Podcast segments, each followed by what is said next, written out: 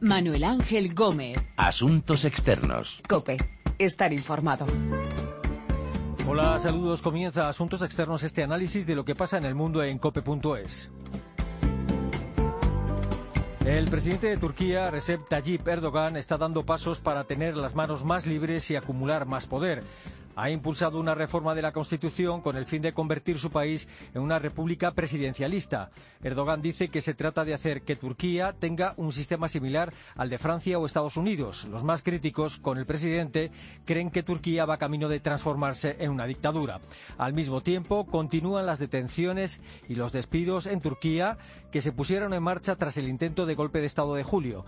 Más de 120.000 funcionarios despedidos y 50.000 personas detenidas. Everybody is criticizing Erdogan and my government. Why? Because of the anti-Erdogan, anti-Turkey and Islamophobic tendencies in Europe. El ministro de Asuntos Exteriores turco, Mevlut Cavusoglu, defendía las detenciones y los despidos.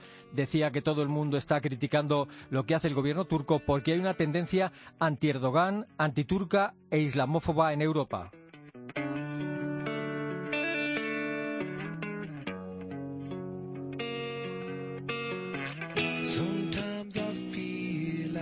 I don't have a partner.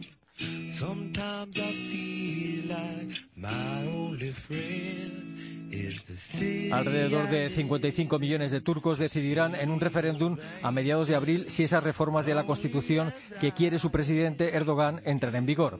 De esas reformas que se van a someter a referéndum, de cuáles serían los nuevos poderes de Erdogan y de lo que está pasando en Turquía desde julio, vamos a hablar con nuestro colaborador en Estambul, Javier Triana, y con Eduard Soler Ilecha, investigador del CIDOP, experto en Turquía. She sees my good deeds and she kisses the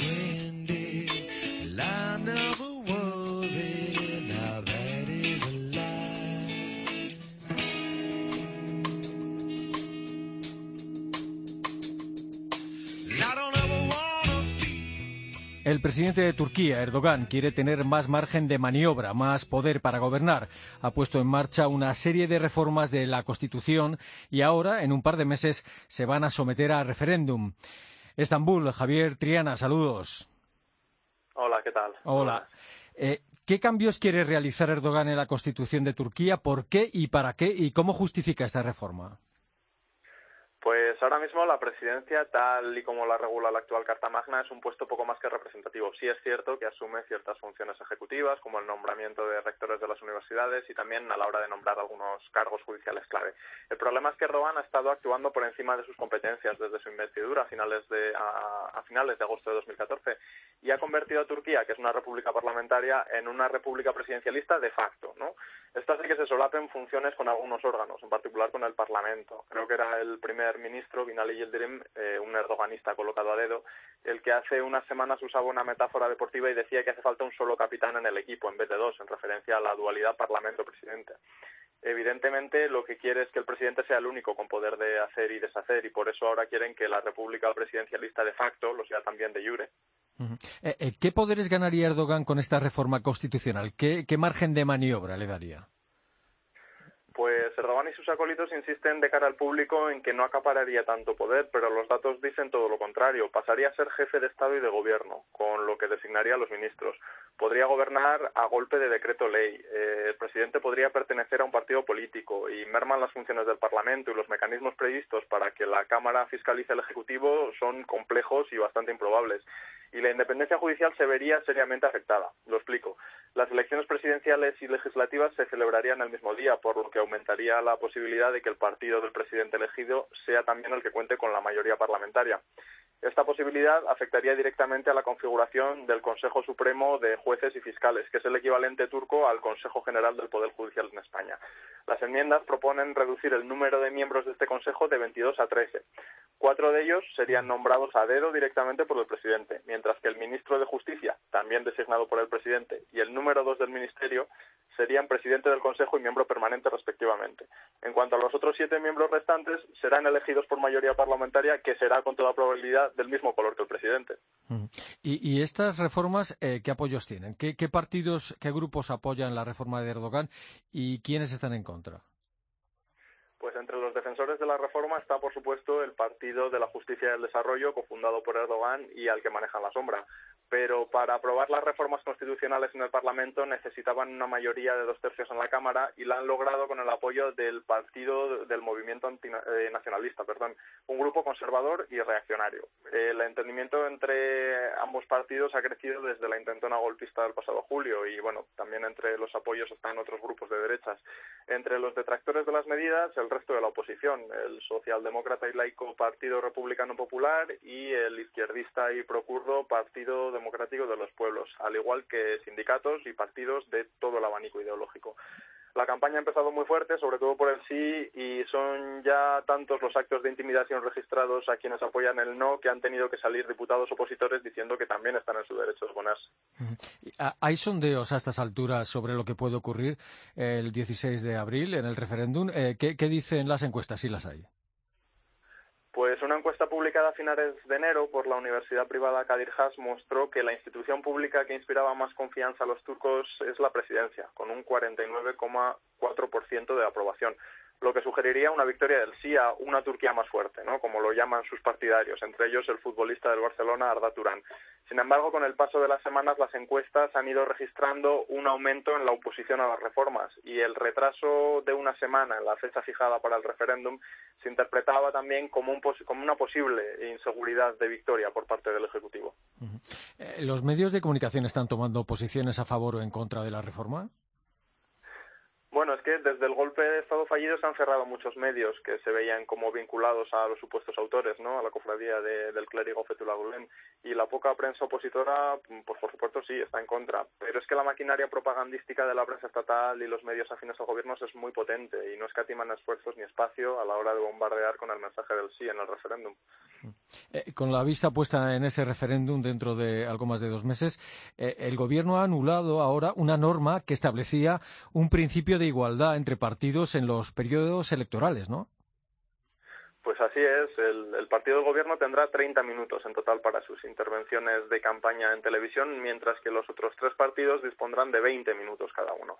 Aparte de eso, Erdogan contará con 20 minutos si desea utilizarlos un hecho que ha sido criticado por uno de los miembros del Consejo Electoral Supremo perteneciente a un partido opositor, ya que la ley estipula que el jefe del Estado debe permanecer neutral y si éste se decantara por una u otra opción, dice el opositor que no estaríamos hablando de unas elecciones justas.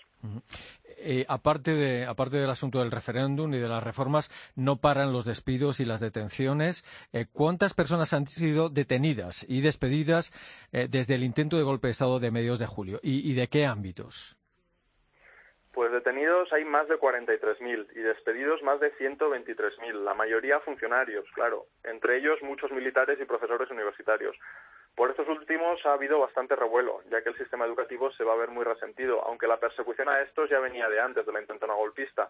Y bueno, imaginamos que todos ellos votarán que no en el referéndum del 16 de abril.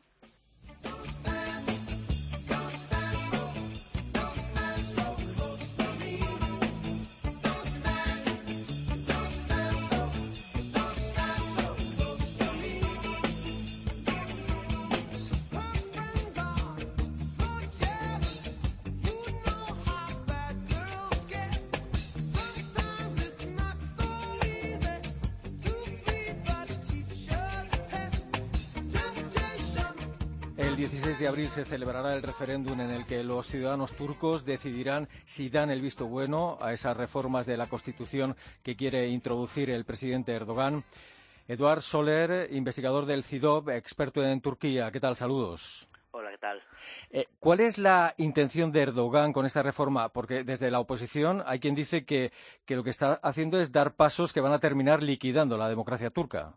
La intención es muy clara, es acumular todavía más poder y blindarse eh, personalmente también frente a posibles causas judiciales que pudiera haber contra él una vez uh, dejara la presidencia, puesto que esa también es una de las novedades de esa reforma constitucional, la, la inmunidad de por vida.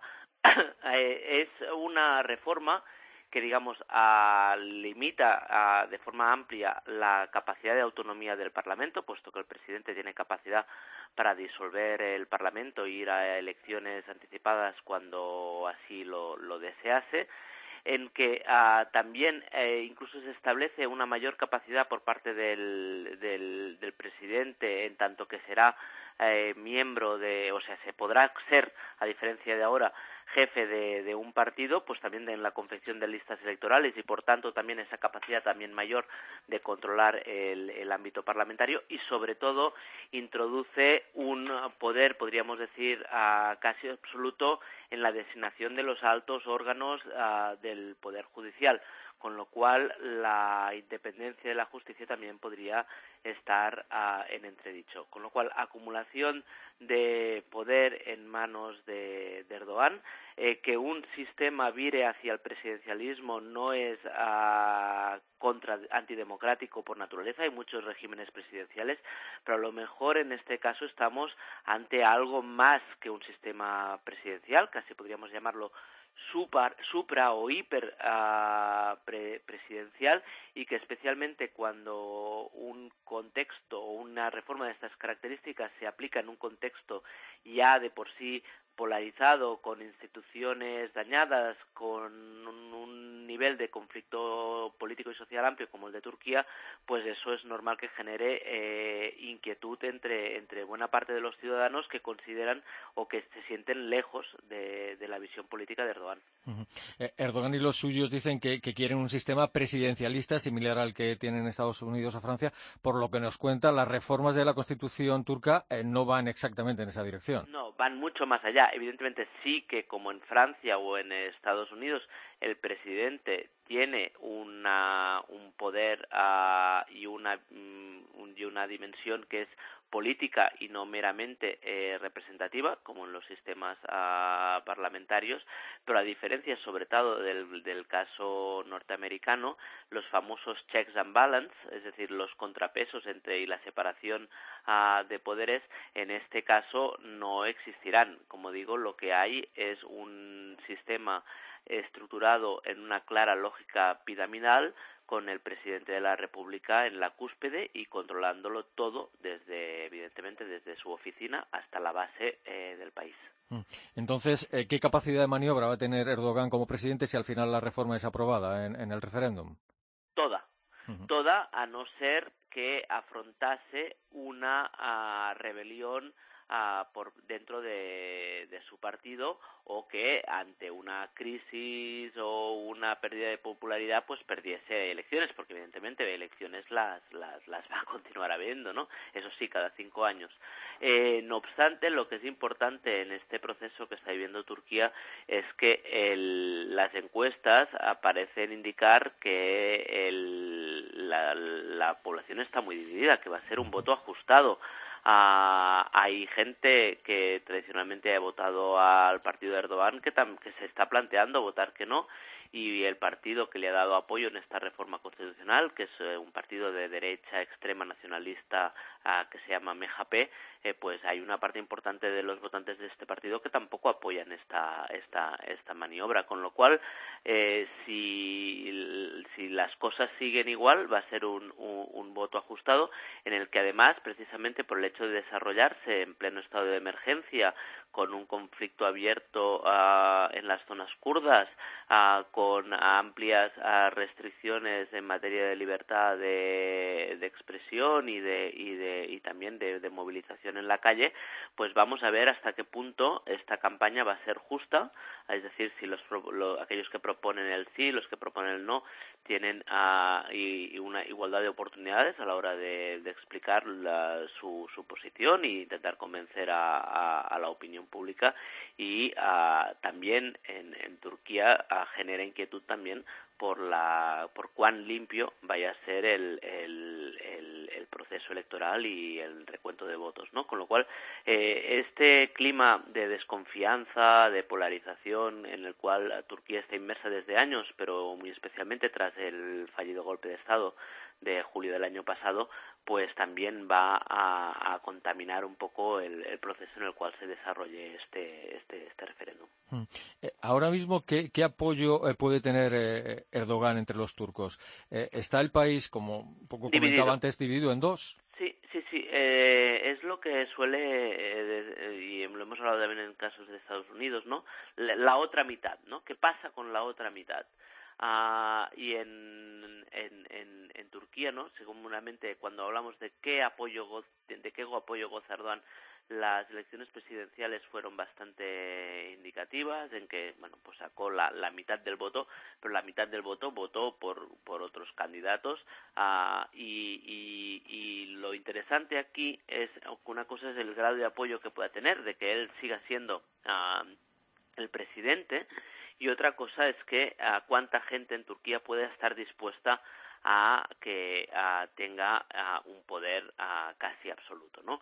Y ahí es donde empiezan a, verse los matices sobre esta pregunta, o sea, sobre esta clave nunca se ha preguntado, aunque algunos vieron las eh, primeras elecciones en, en, en, en 2015 un poco en, en, esa línea, ¿no? Como cuando se abrió el panorama político y el AKP perdió su, su, su mayoría absoluta, precisamente como si fuera un mensaje de que la gente estaba no quería a tal acumulación de, de poder y por tanto esto es lo que está en juego en, en, en las en, en, esta, en, el referéndum constitucional del 16 de abril es decir va a haber gente que votará Erdogan sí o Erdogan no pero habrá otra gente que también votará eh, en clave de cuánto poder para Erdogan sin discutir que en este momento uh, tenga que ser la persona que lidere el país mm. eh, ¿qué se puede esperar de los medios de comunicación en, en la campaña previa al referéndum? pues eso es la preocupación esta que decía que precisamente por el contexto en el que estamos en que eh, hay casos claramente de hostigamiento hacia eh, periodistas, digamos, críticos, pero en que también vemos un alto nivel de autocensura dentro de la sociedad por miedo a, represalias y por, no meterse en problemas, ¿no? Pues hay, hay preocupación en lo que decía, ¿no? De qué acceso van a tener en los medios, tanto los medios de comunicación públicos como los privados, quienes en este momento están defendiendo uh, el, no a Erdogan, uh, el no a Erdogan, el no a, a, la, a la reforma de, de, la Constitución. Erdogan uh, y las personas que tienen en, que tienen su círculo más más próximo y parte también de su apoyo social considera que hay una clara conspiración con conexiones internacionales contra él y que uh, intentando uh, digamos quitarle eh, del poder en realidad intenta debilitar e incluso uh, fragmentar a Turquía. Con lo cual eso crea una situación muy incómoda en que eh, muy incómoda muy peligrosa en que cualquier persona que que digamos se opone a este tipo de visión o incluso a una política o una decisión concreta, pues crecen sobre él las acusaciones de formar parte de esta maniobra con, conspiratoria, ¿no? De ser un, un, quinta columnista, un enemigo interior. Por eso uh, el, el, panorama mediático en Turquía es cada vez uh, menos plural. Eh, continúan existiendo algunos medios de comunicación donde se oyen, uh, se escriben y se oyen voces críticas, pero uh, la, en este momento los partidarios del, del no, uh, del no a la Constitución, básicamente descansan mucho más en el, en el contacto cara a cara, en la movilización a, a, a pequeña escala eh, y después en las redes sociales, unas redes sociales que como también hemos visto en Turquía desde hace años, pues también han sido objeto de, de controversia política y, y, de intervención, una fuerte intervención y censura por parte del Estado. Mm. En este mismo eh, contexto, llevamos casi siete meses desde el intento de golpe de Estado en Turquía. Eh, no han parado las detenciones, los despidos de funcionarios supuestamente vinculados a ese golpe o a quienes participaron en el golpe. Esto tiene, da la impresión de que esto va a acabar en algún momento, esta purga pues, o lo que sea. No, porque además a lo que estamos viendo en los últimos meses es cómo uh, se ha ampliado el foco uh, de aquellos que deben ser uh, eh, perseguidos o, o expedientados en la última ronda, por ejemplo, de despidos contra de despidos de, de funcionarios públicos, entre los cuales había también académicos, una parte, académicos, profesores universitarios, una parte importante de las personas o, unos un, segmento importante de aquellos que fueron uh, despedidos fueron uh, son profesores que firmaron uh, una carta que fue muy polémica, pero pidiendo al gobierno turco que cambiara de política en, en su lucha contra a el, los grupos kurdos en el sudeste del país, ¿no? En que se acusaba en esa carta al gobierno turco de, estar haciendo terrorismo de Estado, ¿no? A, a, esas personas no se les está acusando, o a algunas de las personas que en este momento están siendo expedientadas, no se les acusa por vinculación ah, con el golpe, sino por lo que se entiende como colaboración ah, o exaltación del, del terrorismo. Y el tema es que en Turquía lo que hemos visto en estos últimos meses es cómo se han juntado, ¿no? Se han, se han puesto en el mismo, en el mismo cesto a, a, dos grupos, ¿no? A, los grupos gulenistas que supuestamente habrían estado detrás del golpe, pero también a los simpatizantes de, de la causa nacionalista kurda y cómo en ese en ese totum revolutum ah, se ha puesto en el mismo o sea se, se da casi el mismo nivel de culpabilidad aquellos que puedan haber participado en, en una acción armada y aquellos que simplemente hubieran simpatizado con una determinada causa o con unos determinados ideales, ¿no? Por eso, a gente que eh, hasta hace tres o cuatro años ah, tenían una aurea de, de, respectabilidad, pues en este momento están en, prisión, ¿no? Y el caso más claro, ¿no? De, de que no estamos hablando solo de la represión derivada contra los golpistas, es el, la, la detención y arresto a el encarcelamiento, de hecho, de, de, varios diputados a, del, del HDP, el, un, un grupo político, digamos, afín a la causa nacionalista kurda. y, y, ante esto que está pasando en Turquía, eh, ¿debería hacer algo o está haciendo algo la Unión Europea eh, para, frenar estas medidas que están colocando a Turquía en un camino que no, que no parece que sea el de la consolidación democrática? Este es un tema que evidentemente se está discutiendo en Bruselas, el qué hacer, y la verdad es que eh, están bastante perdidos.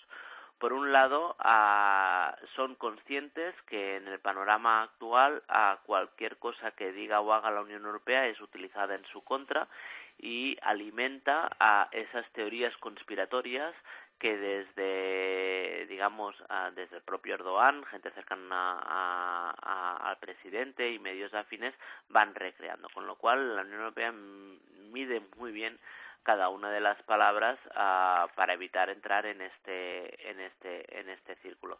En este momento hay uh, varias voces que están uh, abogando por o bien una suspensión completa del proceso de negociación o como hizo el Parlamento hace un tiempo una suspensión uh, temporal no uh, reevaluable uh, en función de cuáles hayan sido los progresos hay que tener en cuenta que parte de la prudencia de la Unión Europea se explica por la coincidencia de, de esta crisis o de este deterioro en la situación política turca con otros dos factores que son de crucial importancia para la Unión o para uno de sus miembros. Uno es el proceso de negociaciones eh, sobre el conflicto chipriota.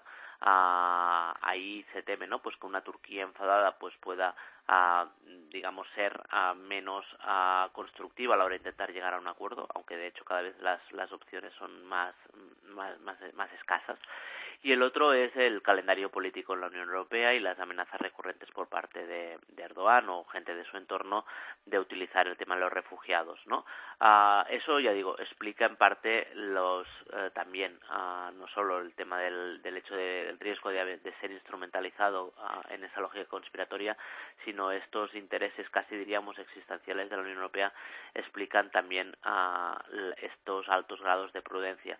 Dicho esto, lo que Erdogan no puede esperar uh, es que los líderes europeos uh, le den uh, palmaditas en la espalda y probablemente ambas partes están en este momento preparadas para, digamos, una escalada verbal con declaraciones en que la Unión expresará que está seriamente preocupada y una Turquía que dirá que no le importa lo más mínimo lo que los otros tengan que decir sobre su uh, sistema interno, sobre todo si hay un voto popular uh, y consigue ese aval en las urnas el, el día 17 de abril. -huh. y, y, la sensación que tiene el gobierno turco, o eso es lo que dice, eh, es que todas esas, todas las críticas desde la Unión Europea en realidad es, son una prueba de, de un sentimiento anti-Erdogan, antiturco e islamófobo que hay en Europa, y, y lo dijo así de claro sí, sí. hace unos días el ministro turco de Exteriores eh, en Madrid. ¿De verdad es lo que piensa el gobierno de Erdogan o es solo una manera de defenderse de las críticas? Yo creo que fundamentalmente es una forma ah, de, defenderse de las críticas, pero eso no quita ah, que, que hay realmente un sentimiento de, de persecución, de incomprensión. Ah, ahí seguramente también se acumulan muchos agravios históricos, pero hay que también tener en cuenta, y sobre todo si hablamos de, Erdogan como persona, que eh, combina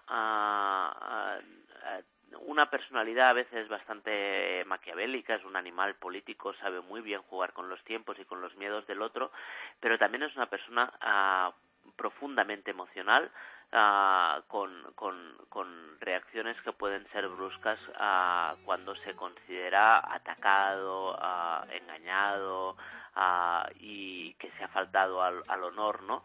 Con lo cual ambos elementos eh, eh, están presentes, pero si tuviera que inclinarme por uno, sí que creo que en este momento eh, prima ¿no? este, esta, esta instrumentalización también de los sentimientos a veces de, de culpabilidad que puedan existir en Europa, el, el miedo también a, a, las contradicciones internas, yo creo que están siendo utilizadas de forma bastante hábil por parte del gobierno turco. De acuerdo, Eduard Soler, investigador del CIDOB, experto en Turquía. Gracias por su visión y por sus explicaciones sobre el panorama en Turquía y, y un saludo. Gracias a vosotros.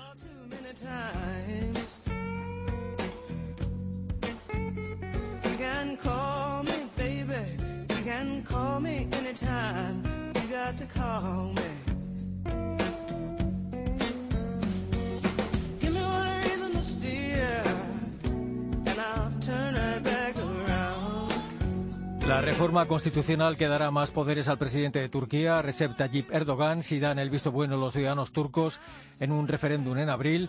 Hemos hablado de esas reformas que quiere Erdogan con Javier Triana, nuestro colaborador en Estambul, y con Eduard Soler, investigador del CIDOB y experto en Turquía.